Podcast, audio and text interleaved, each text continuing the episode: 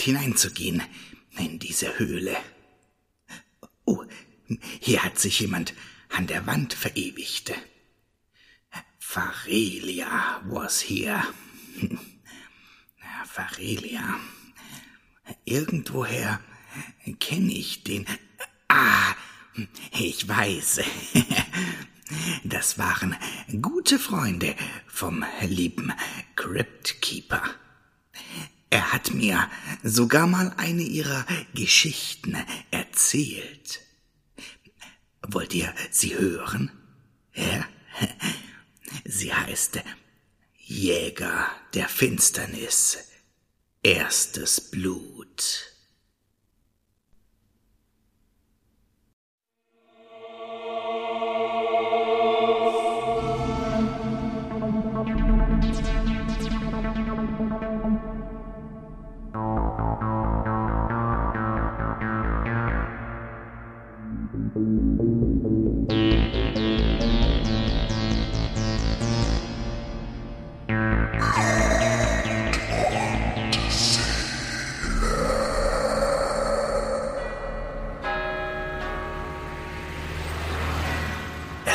An einem Samstag im Juli.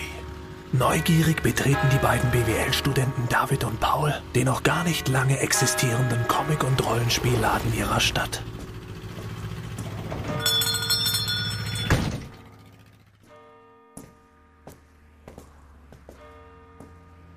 Hey Paul, sieh dir das hier mal an.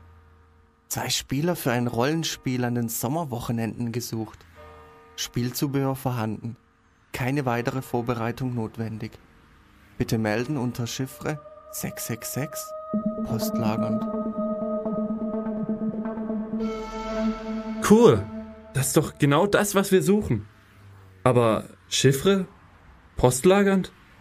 Komm, wir fragen den Typ da vorne im Laden. Vielleicht weiß der irgendwie genaueres. Ich nehme den Zettel mit. Ähm, Entschuldigung? Können Sie uns vielleicht mehr zu dieser Anzeige hier sagen? Na, zeig mal her. Tut mir leid, aber an die kann ich mich nicht erinnern. Es fragen nicht alle, bevor sie etwas bei uns an das schwarze Brett hängen. Muss ja auch nicht unbedingt sein. Manchmal ist hier so viel los, da kriege ich einfach nicht mit, was gerade in der Rollenspielecke so läuft. Sorry, aber da bleibt euch wohl nichts anderes übrig, als den Postlagern zu schreiben oder bei einer anderen Gruppe mitzumachen. Hängen ja genug andere mit kompletter Anschrift aus. Gut, wir überlegen uns das. Danke jedenfalls. Wollen wir gehen? Ja, Tschüss. ciao.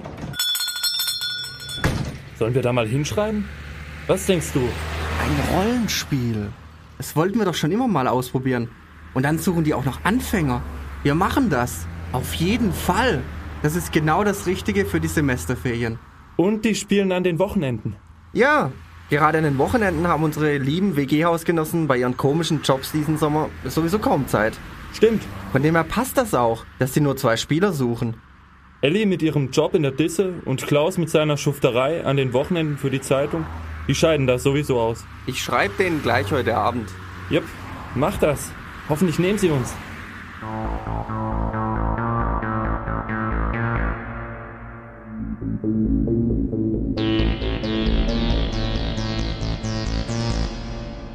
Noch am gleichen Abend machte sich David daran, auf die Anzeige hinzuschreiben.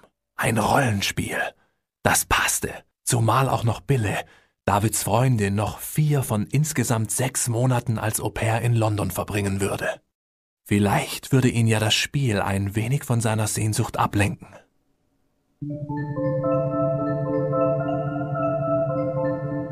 Es vergingen fast zwei Wochen und Paul und David hatten das Rollenspiel schon fast vergessen, bis sie an einem Freitagabend mit ihren WG-Hausgenossen Elli, Klaus und Herrn Müller in ihrer gemütlichen Gemeinschaftsküche saßen.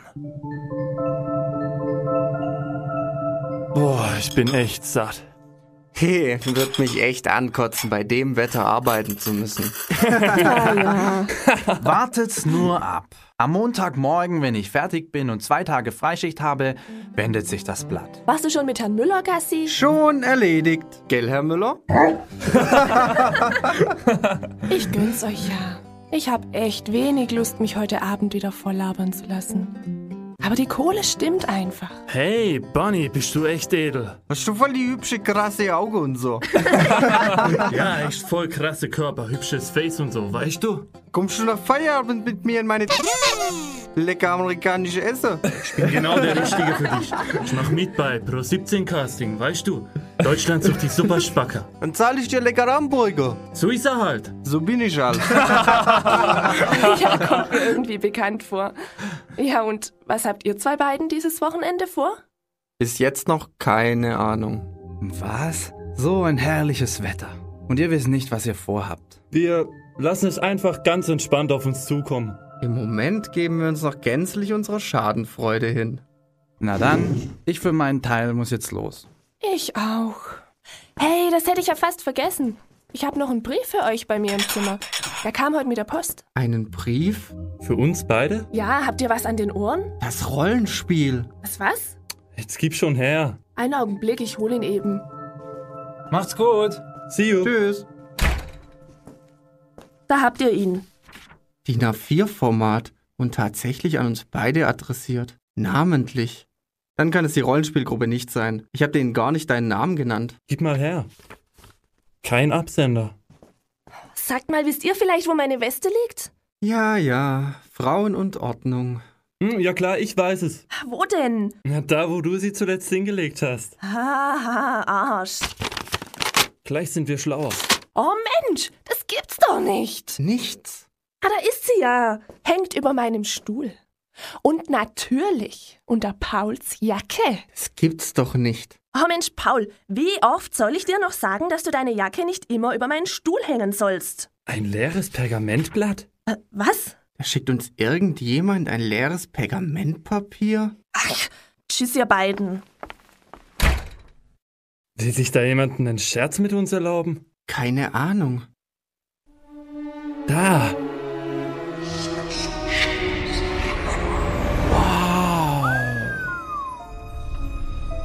Als David das Pergamentpapier gerade aus der Hand legen wollte, bildete sich plötzlich und wie von Geisterhand ein Schriftbild auf dem leeren Papier. Klasse Trick. Lies doch mal vor. Seid ihr beiden bereit, euch auf ein echtes Abenteuer einzulassen und euch den Gefallenen der Nacht zu stellen? Wenn ja, so bezeugt dies mit einem Tropfen eures Blutes und tränkt das Pergament damit. Und weiter? Nichts weiter. Das ist alles, was da steht. Ist das abgefahren? Direkt unheimlich. Geil. Und? Was machen wir jetzt? Also mit einem Messer schneid ich mich nicht. Ein Tropfen Wasser müsste es auch tun. Machen wir den Scheiß halt mit. Ist doch originell. Hast du eine Stecknadel? Hm. Ellie hängt doch ihre Poster immer mit solchen Dingern auf. Stimmt, ja. Ja, das kann sie aber überhaupt nicht haben, wenn wir ohne sie zu fragen einfach in ihr Zimmer gehen. Ich schreibe eine SMS und frag sie. Ellie war genervt, jedoch einverstanden, auch wenn David nicht genauer auf eine Erklärung eingehen wollte. Kurze Zeit später saßen die beiden mit Herrn Müller, einer Stecknadel und dem leeren Pergamentpapier wieder in der Gemeinschaftsküche. Scheiße. Alles in mir wehrt sich dagegen, mir jetzt diese blöde Nadel in den Finger zu stechen. Es wäre ja auch irgendwie ungut, wenn es anders wäre. Gib her, ich stech dir das Ding rein. Vergiss es. Warte. Au! So, und jetzt du.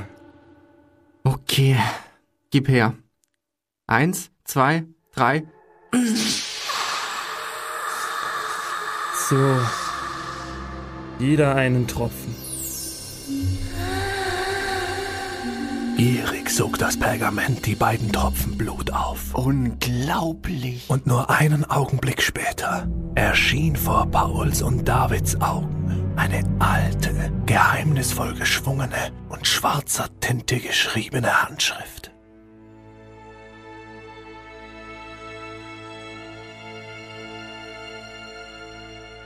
Das Dorf Werberg zu Württemberg. Am 18. Juni im Jahre des Herrn Jahre des 1689. Herrn 1689. Ich, Gernot Wamsschneider, Bürgermeister und Arzt der Ortschaft Wehrberg, das noch bis vor kurzem zum Verwaltungskreis des durch den Pfälzischen Erbfolgekriegs zerstörten Klosters zu Hirsau im Herzogtum Württemberg gehörte, ersuche euch, edle Herren, unter dringlichstem Flehen meiner Mitbürger und mir selbst um Hilfe.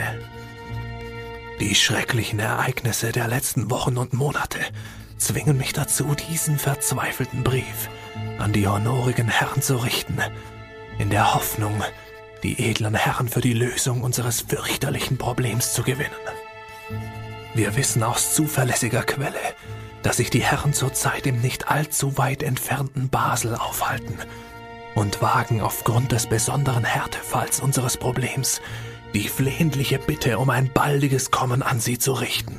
Nicht genug, dass im Frühjahr diesen Jahres unser Kloster zu Hirsau durch französische Truppen im hier so grausam tobenden pfälzischen Erbfolgekrieg zerstört wurde, trifft uns jetzt neben Krieg und Hunger auch noch ein namenloser Schrecken, der schwärzlicher und mysteriöser nicht vorstellbar ist. Alles fing vor einem halben Jahr mit drei seltsamen Freitoten an, die allesamt von Mitbürgern begangen wurden, denen eigentlich solch eine Tat keinesfalls zuzurechnen ist. Dies noch nicht merkwürdig genug, kam es einige Tage später zu einem ängstlichen Tumult, da verschiedene Angehörige Stein und Bein schwören, des Nachts Besuch von den selbstgerichteten Verwandten bekommen zu haben. Wiederum kurze Zeit später starben dann eben jene Anverwandten, die von eben jenen seltsamen Begegnungen berichteten, an einer mysteriösen und selbst für mich als Arzt unerklärlichen Krankheit.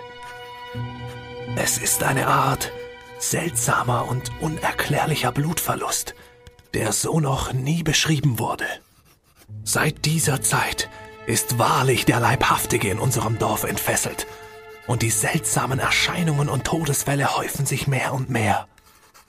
Wir bitten die Herren inständig, unter Berufung auf die spektakulären Berichte der Gazetten im letzten Herbst, sich um unser Problem anzunehmen. Wir sind mit unseren Schulweisheiten bereits seit langem am Ende. Für uns sind sie die letzte Hoffnung. Auch wenn ich bis vor einem halben Jahr noch selbst zu den Skeptikern gehörte, die den Berichten ihrer sonderbaren Erlebnisse im Habsburgerischen und auf dem Balkan keinen Glauben schenken wollten. Heute wage ich es jedoch bußfertig und am Boden zerstört die flehentliche Bitte an Sie zu richten. Helfen Sie uns. Untertänigst, Ihr ergebener Gernot Wamsschneider. Bürgermeister und Arzt zu Werberg.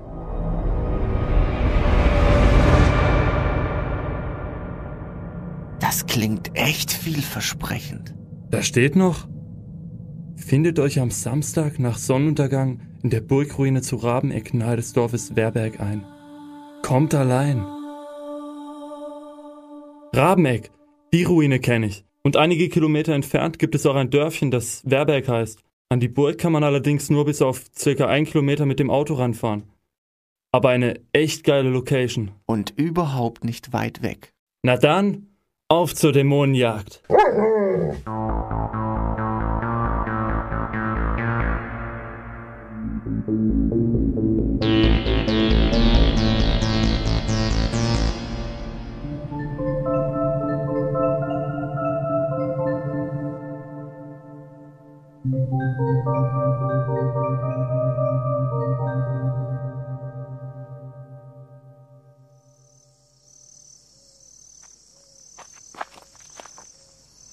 Gut, dass ich an die Taschenlampe gedacht habe. Ja, ja, ja. Eine genial warme Nacht ist das. Ob wir wohl im Freien spielen? Was das wohl für Typen sind. Hoffentlich vergesse ich nicht, sie nach dem Trick mit dem Blut und dem Pergament zu fragen. So, noch um die nächste Biegung. Und dann müssen wir auch schon da sein. Na bitte.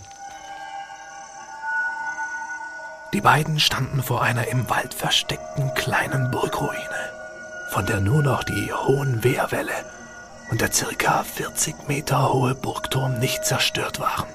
Im Innenhof musste ein Feuer brennen.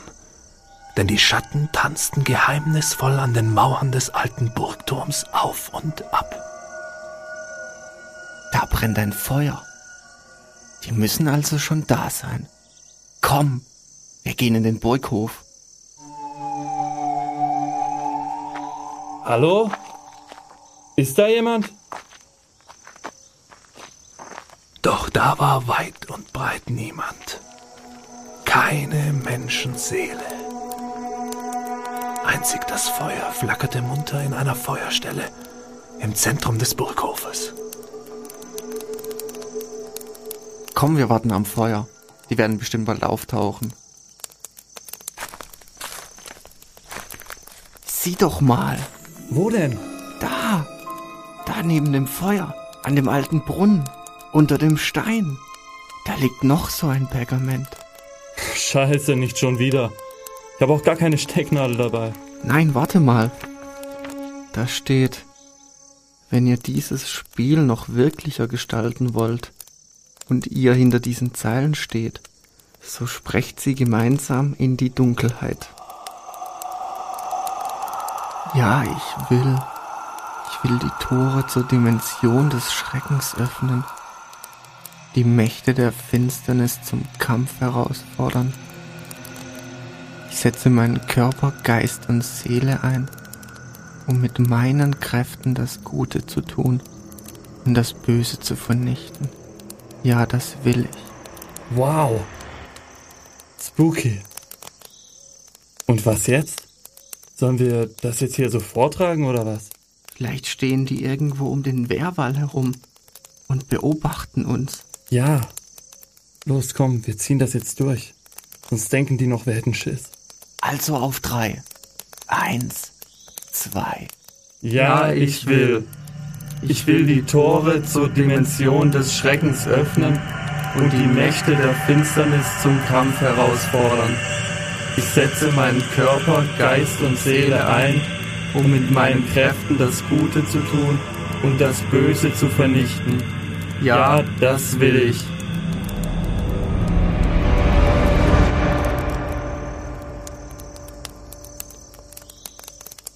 Und jetzt?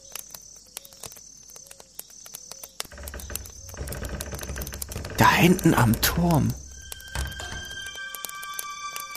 Etwa 30 Meter von David und Paul entfernt öffnete sich plötzlich der kleine Verschlag, der den Eingang zum alten Turm freigab. Los, komm. Paul und David gegenüber traten zwei Frauen und ein Mann, die so zwischen 20 und 30 Jahren alt sein konnten. Hallo, ihr beiden. Hi. Hallo. Ah, ihr seid also David und Paul. Ich bin Lavelia. Willkommen zu unserer kleinen Session. Wir freuen uns darauf, die nächsten Wochenenden mit euch zu spielen. Mein Name ist Raphomel. Und ich heiße Laturia. Laturia. Freut mich echt hier zu sein. Ich bin David. Und ich bin Paul. Die drei sahen einfach unglaublich aus. Beide Frauen und auch der Mann hatten einen blassen Teint und trugen schwarzen Lippenstift, wie es in der Gothic-Szene wohl üblich ist.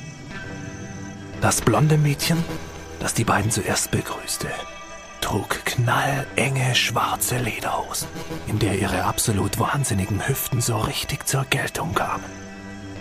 Die Hose schloss sich extrem weit unter ihrem Bauchnabel, und so stellte sie ziemlich viel ihres herrlichen Körpers bis hinauf zu ihrem schwarzen, halbdurchsichtigen Spitzentop zu verführerischer Schau.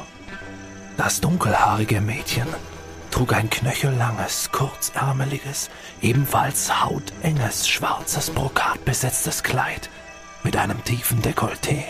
Sie trug oberarmlange, durchsichtige, schwarze Spitzenhandschuhe und lächelte in diesem Augenblick mindestens genauso verführerisch wie die andere. Er war ebenso ganz in Schwarz gekleidet. Schwarze Hosen und ein Hemd, das ebenfalls aus Leder hauteng anlag und seinen muskulösen Oberkörper entsprechend zeichnete. Seine Unterarme waren komplett tätowiert und er trug ein silbernes Amulett um den Hals, das ein merkwürdiges Symbol darstellte. Raphomel hatte lange schwarze Haare, die er offen über die Schultern hängend trug. Alle drei umgab diese ganz spezielle und fast unwiderstehliche Aura des Geheimnisvollen. Ihr wisst ja, dass wir auf dem Gebiet Rollenspiel keine Ahnung haben. Überhaupt keine trifft die Sache wohl eher. Macht euch keine Sorgen. Ich bin mir sicher, dass sich die Mühe für uns alle lohnen wird. Ihr müsst es einfach nur wollen. Das ist das ganze Geheimnis. Und was die Spielregeln betrifft, ist es uns eine Freude, euch zu unterstützen. Wir werden euch alles ganz genau erklären. Und wenn ihr trotzdem etwas nicht verstanden habt, fragt ruhig so oft ihr wollt. Na dann, Die fünf gingen gemeinsam auf den alten Turm zu und krochen durch den kleinen Verschlag. Hey, eine echt geile Location habt ihr hier. Sie betraten ein circa vier mal vier Meter großes Turmzimmer. In dem Turmzimmer befand sich ein großer Antiktisch, um den herum fünf Stühle standen. Die Atmosphäre und das Kerzenlicht waren einfach schaurig schön. Die fünf nahmen gegenüber voneinander Platz. David und Paul bekamen jeweils ein schwarzes Samtsäckchen mit verschiedenen Würfeln überreicht. Es waren zwei sechsseitige Würfel, zwei Prozentwürfel und ein zwanzigseitiger Würfel darin enthalten. Laphelia, Laturia und Raphomel stellten sich als Spielmaster vor, die während des Spieles in verschiedene Rollen schlüpfen würden. Wir werden das Ganze etwas unüblich angehen. Aber da ihr ja sowieso Anfänger seid, wird sich diese etwas andere Spielweise auch nicht als ungewöhnlich für euch offenbaren. Hier hat jeder von euch einen Charakterbogen.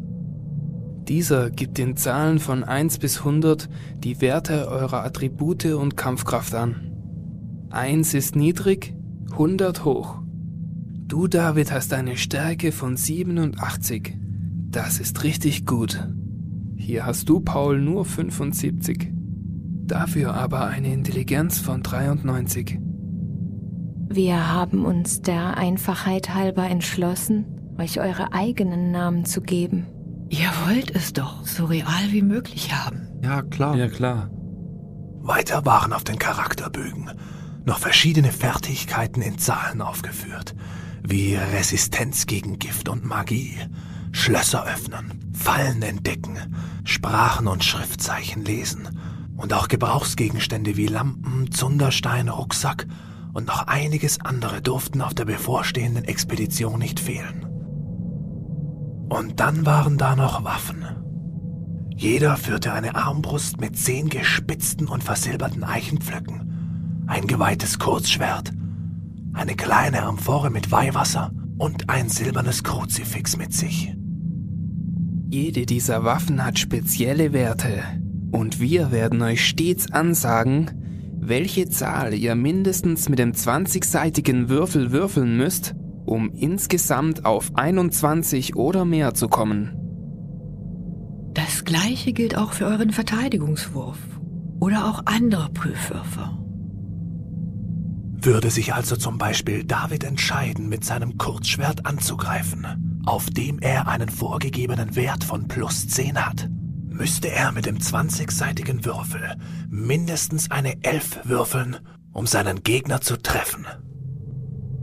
Der Schaden nach einem Treffer wird bei jedem Charakter entsprechend der Waffe des Angreifers ebenfalls ausgewürfelt und von den Lebenspunkten abgezogen. David und Paul verfügten jeder über 35 Lebenspunkte. Ab 10 Lebenspunkten würde es einen Abzug auf die Werte für Verteidigung und Angriff geben, sodass die Chance auf einen Würfelerfolg geringer werden würde. Würfel dir eine glatte 7, ist dies immer ein besonderer Erfolg. Würfel dir eine 18. Ist dies ein kritischer Misserfolg? Alles soweit klar? Mhm. Klar. Klar. Entspannt euch. Der Rest wird sich im Laufe des Spiels ergeben.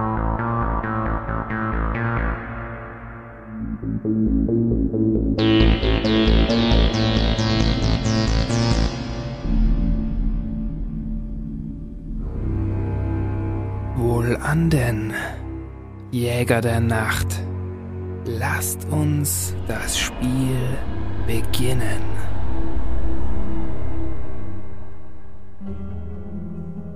Es ist der 16. August.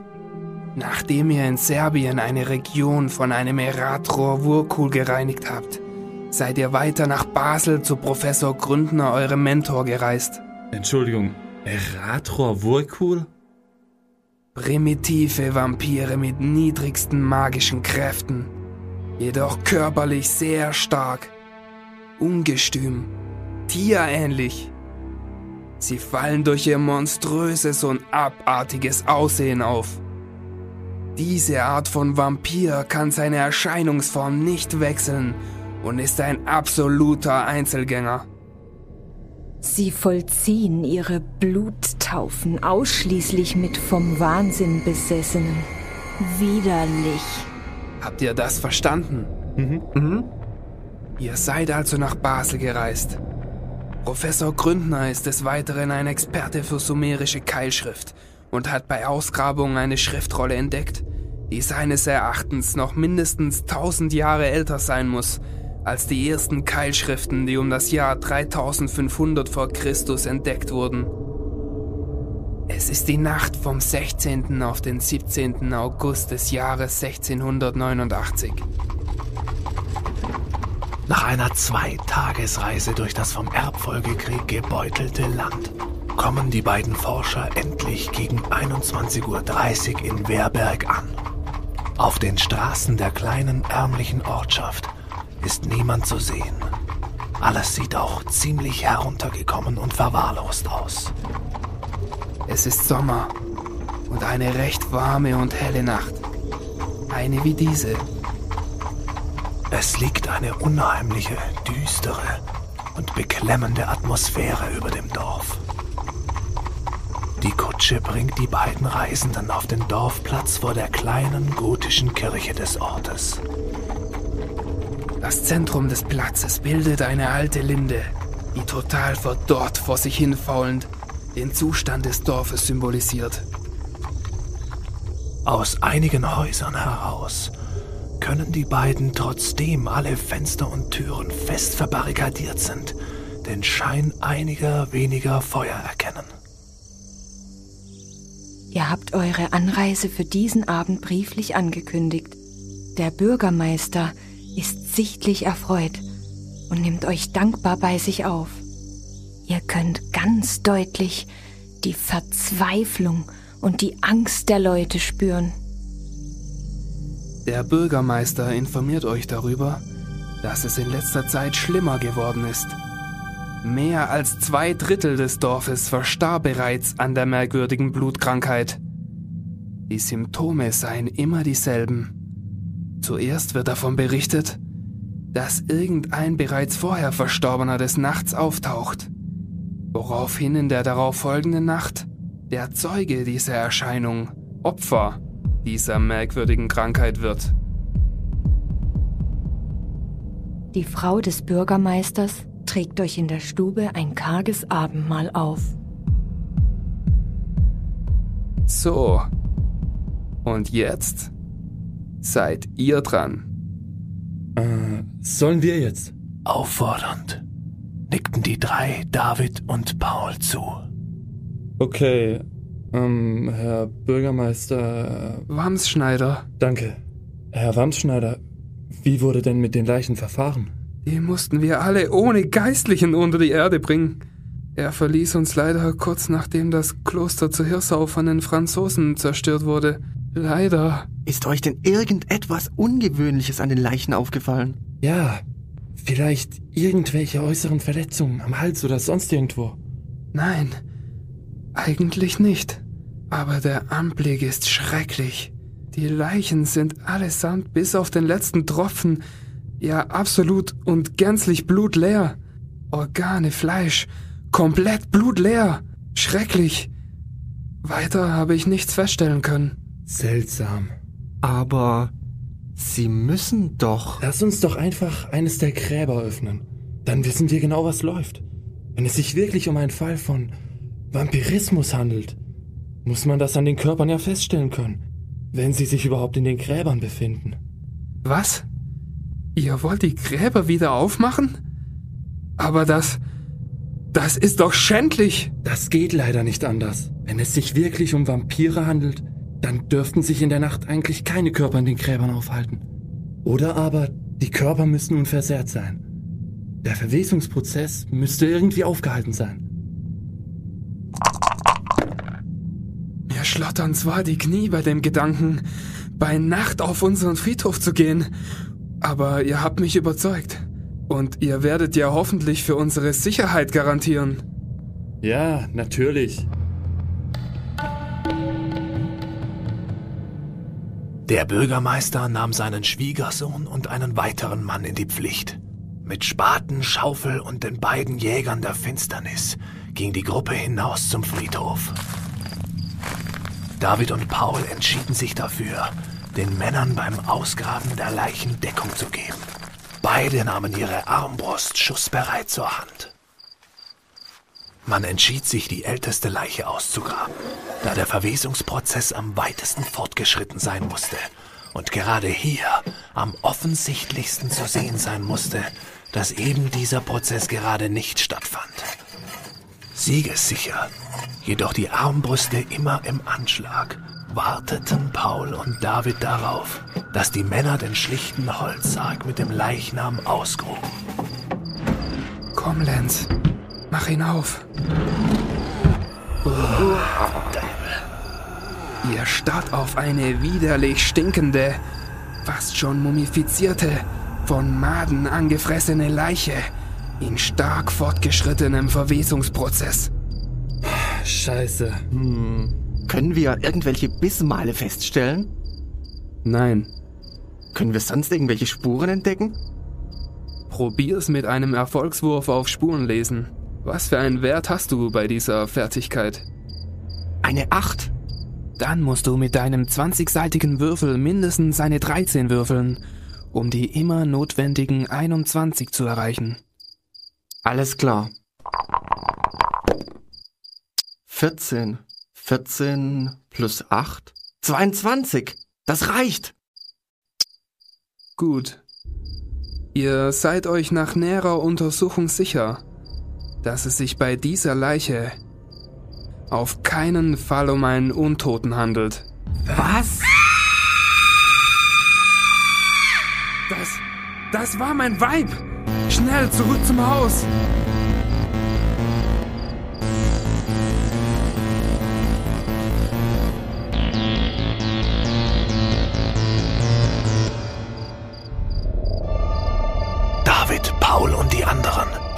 Sofort zurück zum Haus.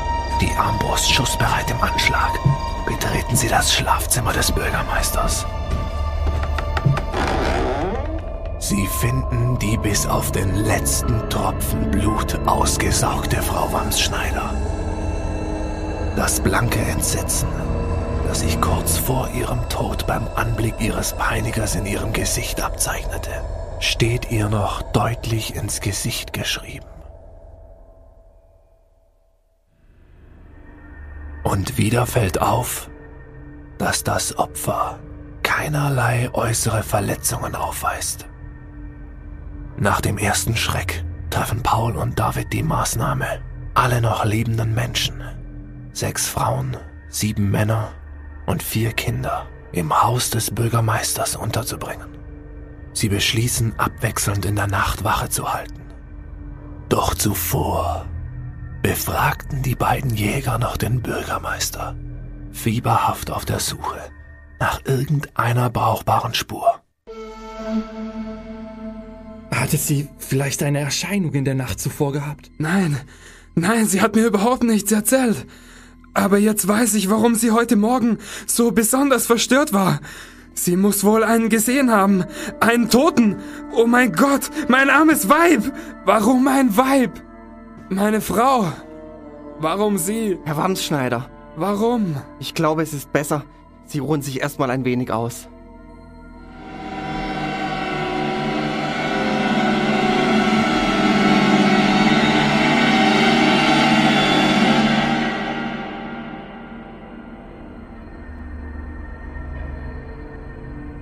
Nachdem der gebrochene Mann zu Bett gebracht wurde, übernimmt Paul die erste Wache. Die Stunden vergehen und alles bleibt ruhig. Bis Paul schließlich David weckt und sich endlich schlafen legt. Auch während Davids Wache verläuft zunächst alles soweit ruhig. Bis Sich kurz vor dem Morgengrauen, alle anderen schlafen noch tief und fest, ein hübsches, braunhaariges Bauernmädchen zu dir, David, gesellt. Während Laturia begann ihre Rolle zu spielen, stand sie graziös von ihrem Stuhl auf, schaute David dabei tief in die Augen und ging sehr, sehr langsam und sehr, sehr dicht an ihm vorbei, um durch die Turmtür nach draußen zu gelangen.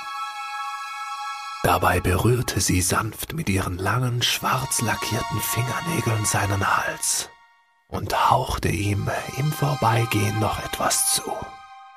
Bitte, kommt mit mir nach draußen, gnädiger Herr. Ich muss euch etwas Wichtiges mitteilen.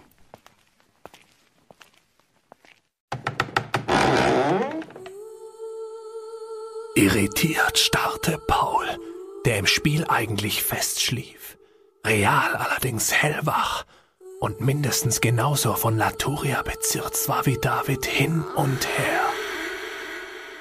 Raphomel grinste.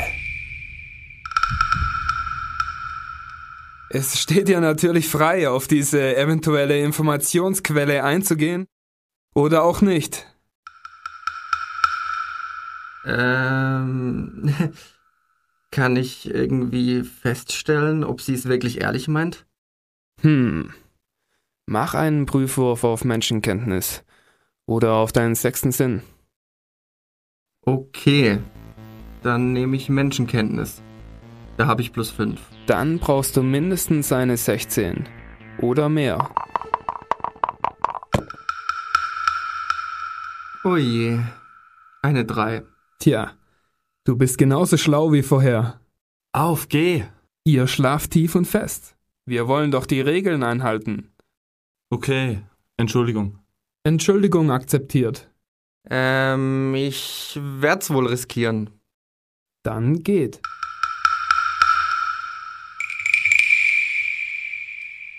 David stand auf, ging durch den Eingang zum Turm und betrat die warme, helle Sommernacht.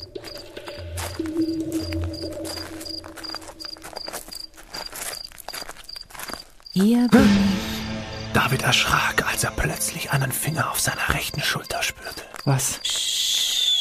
Seid ganz leise. Niemand darf uns hören. Das Bauernmädchen legte ihren Finger auf Davids Mund.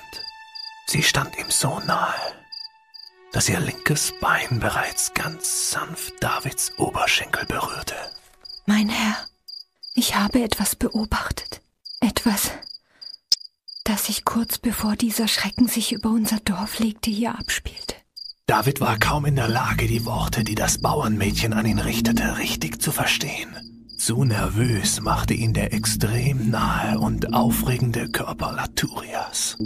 Er war mehr als nervös, denn dieses hübsche, wenig zurückhaltende, erotische Mädchen verunsicherte ihn total. Aber da war doch Bille. Ihr müsst mir versprechen, mich mit euch mitzunehmen. Hört ihr? Versprecht es mir. Bitte. Jetzt drückte sie sich noch dichter an David. Oh nein. Das Blut begann jetzt dorthin zu schießen, wo es gerade nicht hin sollte. Sie wird es merken, dachte er bei sich. Heiß und kalt, heiß und kalt. Bundesliga-Ergebnisse. Wie waren die letzten Bundesliga-Ergebnisse? Was habt ihr denn beobachtet? Das darf doch nicht wahr sein. Jetzt stottere ich auch noch, schoss es durch sein Hirn. Sie wird sich mit ihren Freunden später einen ablachen. Weichei. Versprecht es. Bitte. David riss sich zusammen und schob Laturia sanft ein Stück zurück. Mehr aus Peinlichkeit und Hilflosigkeit als aus irgendwelchen anderen edleren Gründen. Ich spiele das hier wirklich ziemlich live. Bitte? Ich weiß nicht, was ihr meint. Nehmt ihr mich nun mit euch oder nicht?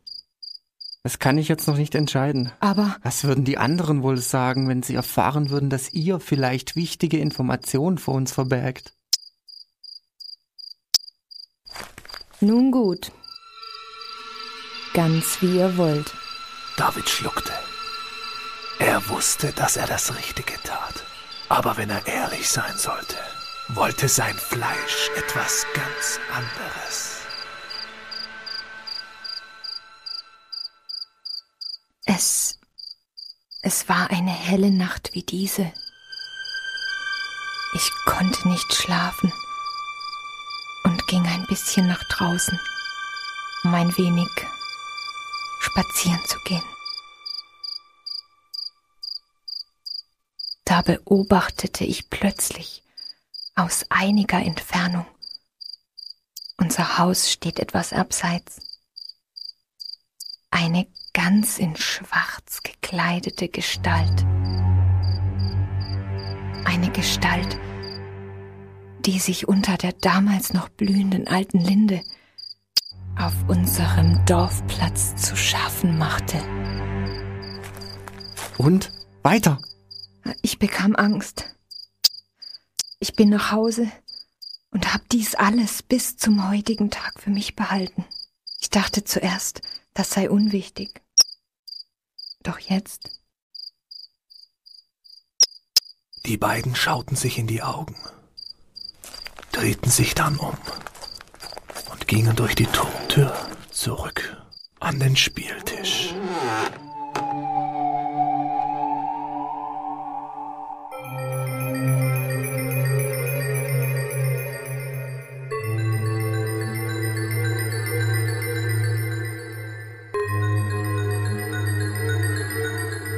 Es wurde Morgen und David bekam die Chance, Paul in Kenntnis zu setzen. Gleich nach dem Frühstück machten sich die beiden mit dem Bauernmädchen und zwei Schaufeln auf den Weg zur alten Linde. Wolken waren in der Nacht aufgezogen und es begann zu regnen. Ich bin echt gespannt, ob wir irgendeinen Hinweis finden auf das, was hier vor sich geht. Ihr steht jetzt auf dem Dorfplatz, direkt vor der völlig verdorrten alten Linde. Hier ungefähr. Hier stand diese schwarze Gestalt. Gut, fangen wir an zu graben.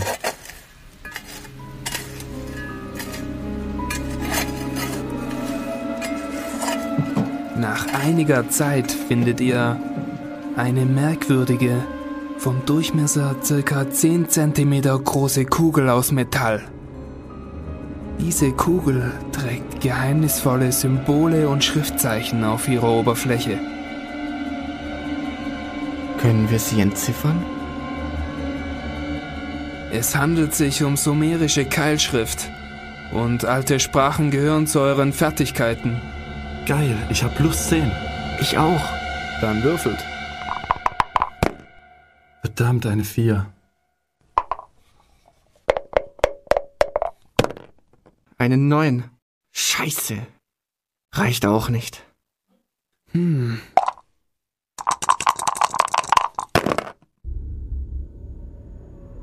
Die Oberfläche der Kugel ist so zerkratzt, dass ihr fast nichts weiter feststellen könnt. Du, David, kannst wenigstens vermuten, dass es sich hierbei um einen Gegenstand handelt, der mit euren Forschungen bezüglich der Übersetzungen alter Keilschriften Professor Gründners in Basel zu tun hat. Du glaubst ein Siegel erkannt zu haben, das dem entspricht, das Gründner entdeckt hat und gerade entschlüsseln will. Du, David, ziehst dir bitte zwei Lebenspunkte ab. Und du, Paul, einen. Aber was ist jetzt? Seid froh, denn das Siegel, das ihr entziffern könnt, stammt aus uralter Zeit und gehört zu einer schwarzen Priesterin aus der Linie der Valerion-Vampire. Allein die Tatsache, auf einen Valerion-Vampir zu stoßen, löst einen Angstfluch, einen Schock bei euch aus. Es steht für Liliata, eine Trägerin der sieben unreinen Geister. Ein Valerion-Vampir? Valerion-Vampire existieren eigentlich nur der Legende nach. Es soll sieben von ihnen geben. Sieben Machtbesessene der einst gefallene Engel, die unter dem Fluch Gottes bis zu ihrem Gericht am jüngsten Tag stehen. Valerion-Vampire haben sich ganz der Macht und Magie verschrieben. Sie sind die gefährlichsten aller Wurkulle und existieren eigentlich, wie schon gesagt, nur in Legenden. Dies wäre auch eine Erklärung dafür, dass bei den Opfern keine Wundmale gefunden wurden. Valerion-Vampire lecken ihre Bissstellen aus und verfügen über solch magische Kräfte, dass später keinerlei Bissmale übrig bleiben. Weiterhin sind Valerion-Vampire in der Lage, die Gestalt ihrer Opfer anzunehmen und vollziehen nur sehr, sehr selten den Blutkuss.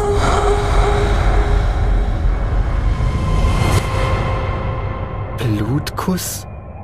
Opfer, die vor ihrem Tod willentlich Vampire werden wollen, können allerdings nur von mächtigen Vampiren die Bluttaufe annehmen. Dazu müssen sie schwarzes, verfluchtes Vampirblut trinken. Sie weihen dadurch ihren Willen dem Fürsten.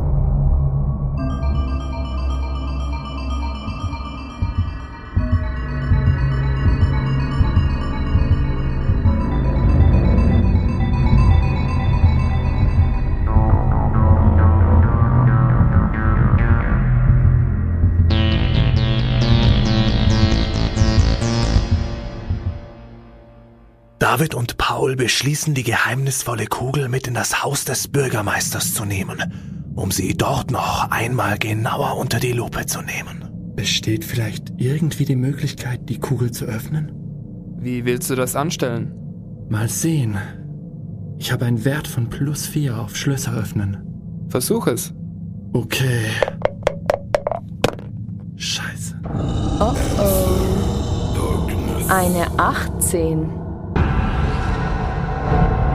Kritischer Schaden.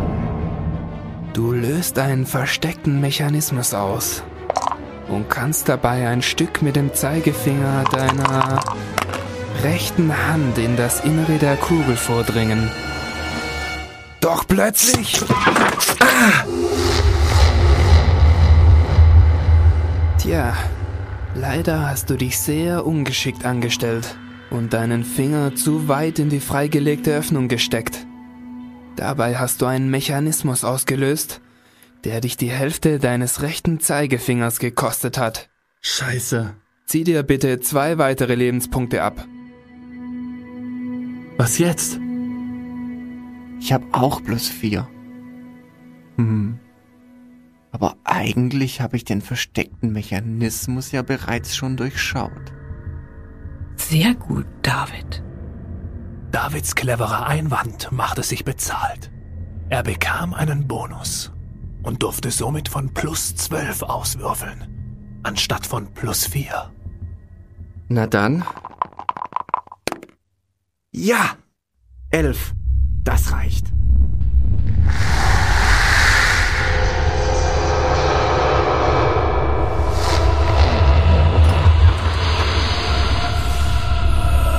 Silberne Kugel öffnete sich und ein übelriechender, grüner Rauch strömte aus ihr heraus. Der grüne, beißende Qualm drang mitten in die Stube des Bürgermeisterhauses, bis überhaupt kein Tageslicht mehr von draußen durch die Fenster dringen konnte. Jetzt bildete sich mitten in dem Qualm ein Wappen. Ein Wappen gehalten von zwei auf den Hinterbeinen stehenden rotäugigen pechschwarzen Ratten. Es trug das Zeichen einer schwarzen Fliege und einer schwarzen Rose. Das Zeichen der Liliata. Über die Jahrhunderte gehütet, erhebt sich jetzt mein Atem aufs Neue, um in den sieben Geistern der Verderbnis, seiner Macht, meiner Macht, die Menschheit zu unterjochen und ins ewige Dunkel zu führen. Keinem Menschen wird es je gelingen, die sieben Kammern zu überwinden, um mich aufzuhalten. Der Fluch des Blutes treffe euch und euer ganzes Geschlecht.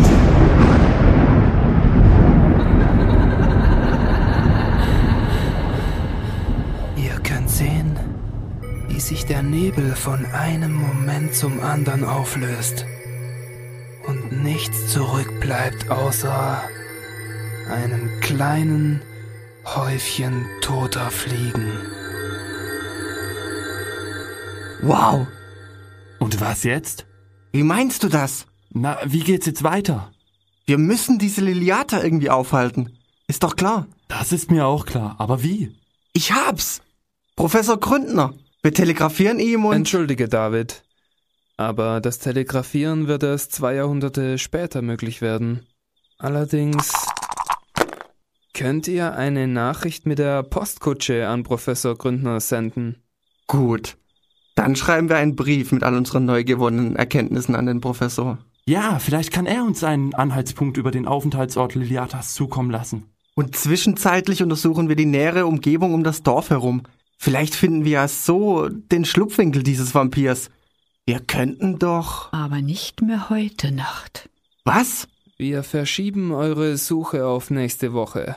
Habt ihr mal auf die Uhr geschaut? Es ist bereits spät. Und wird bald hell. Tatsächlich, es ist schon nach 4 Uhr. Unglaublich. Es hat wirklich Spaß gemacht, mit euch zu spielen. Aber jetzt ist es Zeit für euch zu gehen. Aber sollen wir euch nicht helfen? Bis nächste Woche. Zur selben Zeit. Am selben Ort. Okay. Wir beide werden euch noch ein Stück zu eurem Wagen begleiten. Dann los.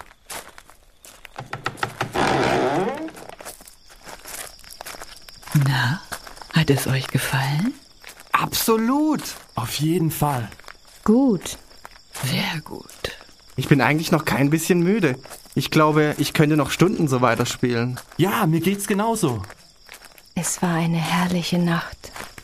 Wir freuen uns schon auf nächste Woche. Da steht unser Wagen. Ja, mh, dann, dann bis.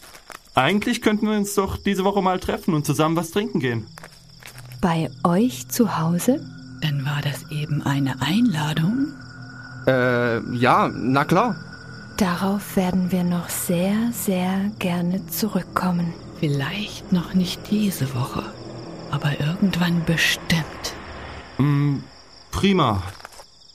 Tja, also bis dann. Bis dann.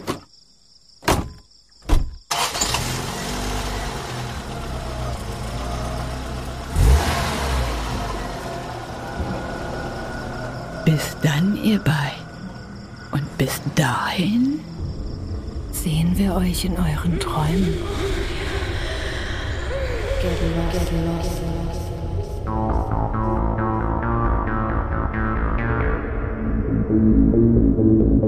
Oh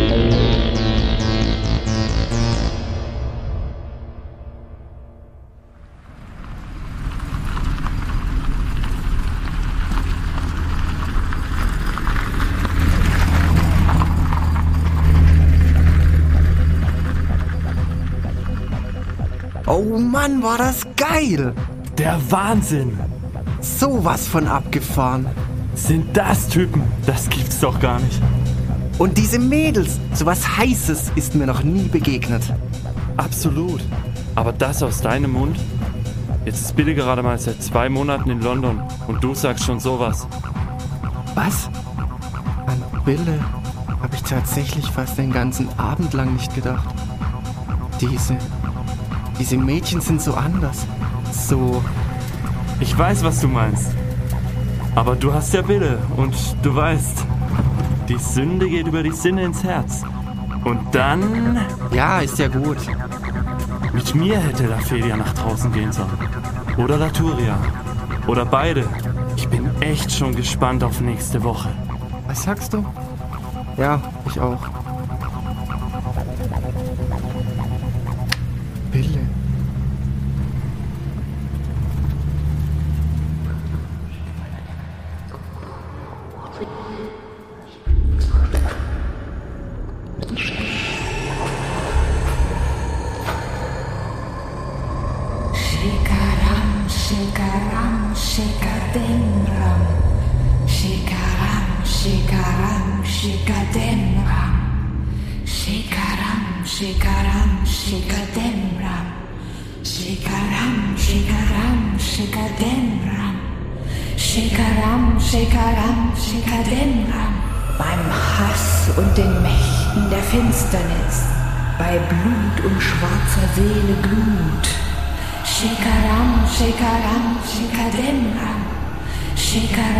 Shikaram, shikademram. Shikaram, shikaram, shikademram. Shikaram, shikaram, shikademram. Fliegt, fliegt in ihre Träume, ihr Succubus und Inkubus-Dämonen. Nehmt unser schwarzes Blut als Opfer auf dass sie heiß von unserem kalten Fleisch träumen. Ja,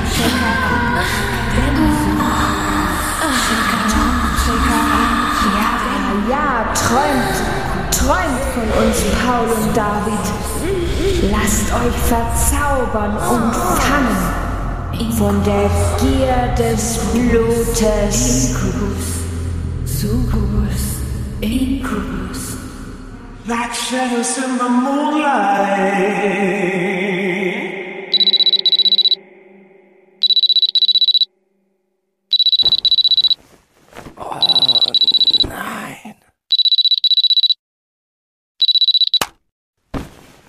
Fünf Minuten.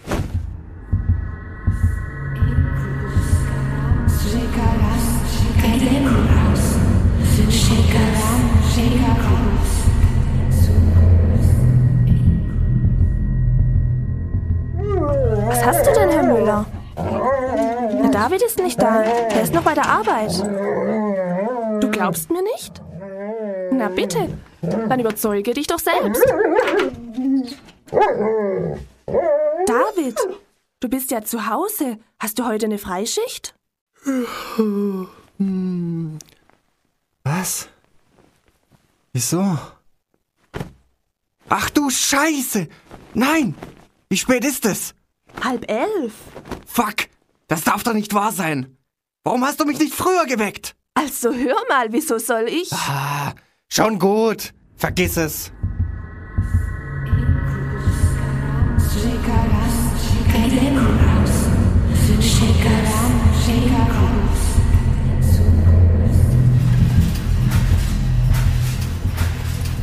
Hören Sie mal, Brockmann. Sie haben die ganze Produktion versemmelt. Wissen Sie eigentlich, was uns das kostet?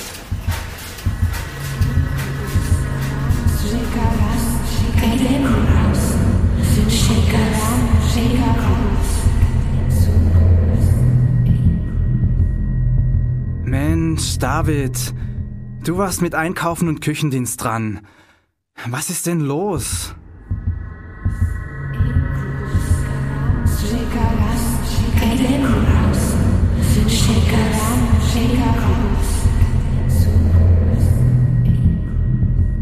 Paul! So eine Sauerei! Warst du denn nicht mit Herrn Müller draußen?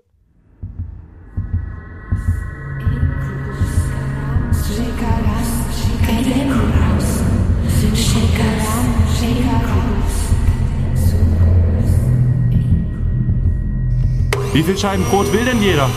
Ah! Scheiße, mein Finger!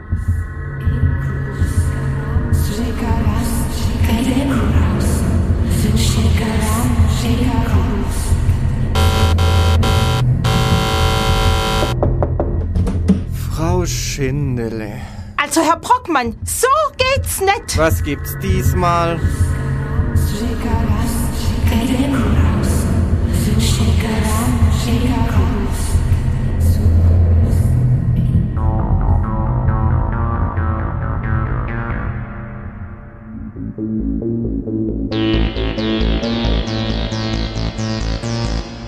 Eine verhängnisvolle Woche später.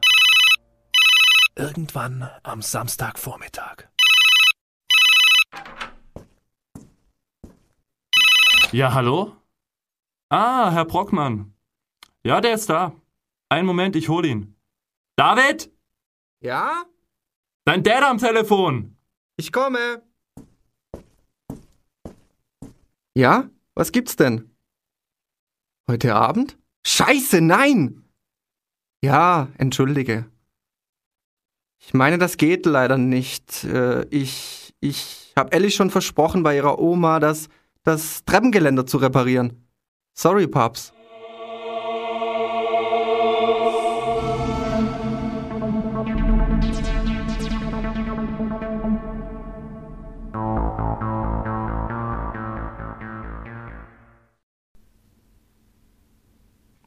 So, das war's erst einmal. Jetzt muss ich diese Höhle weiter erforschen.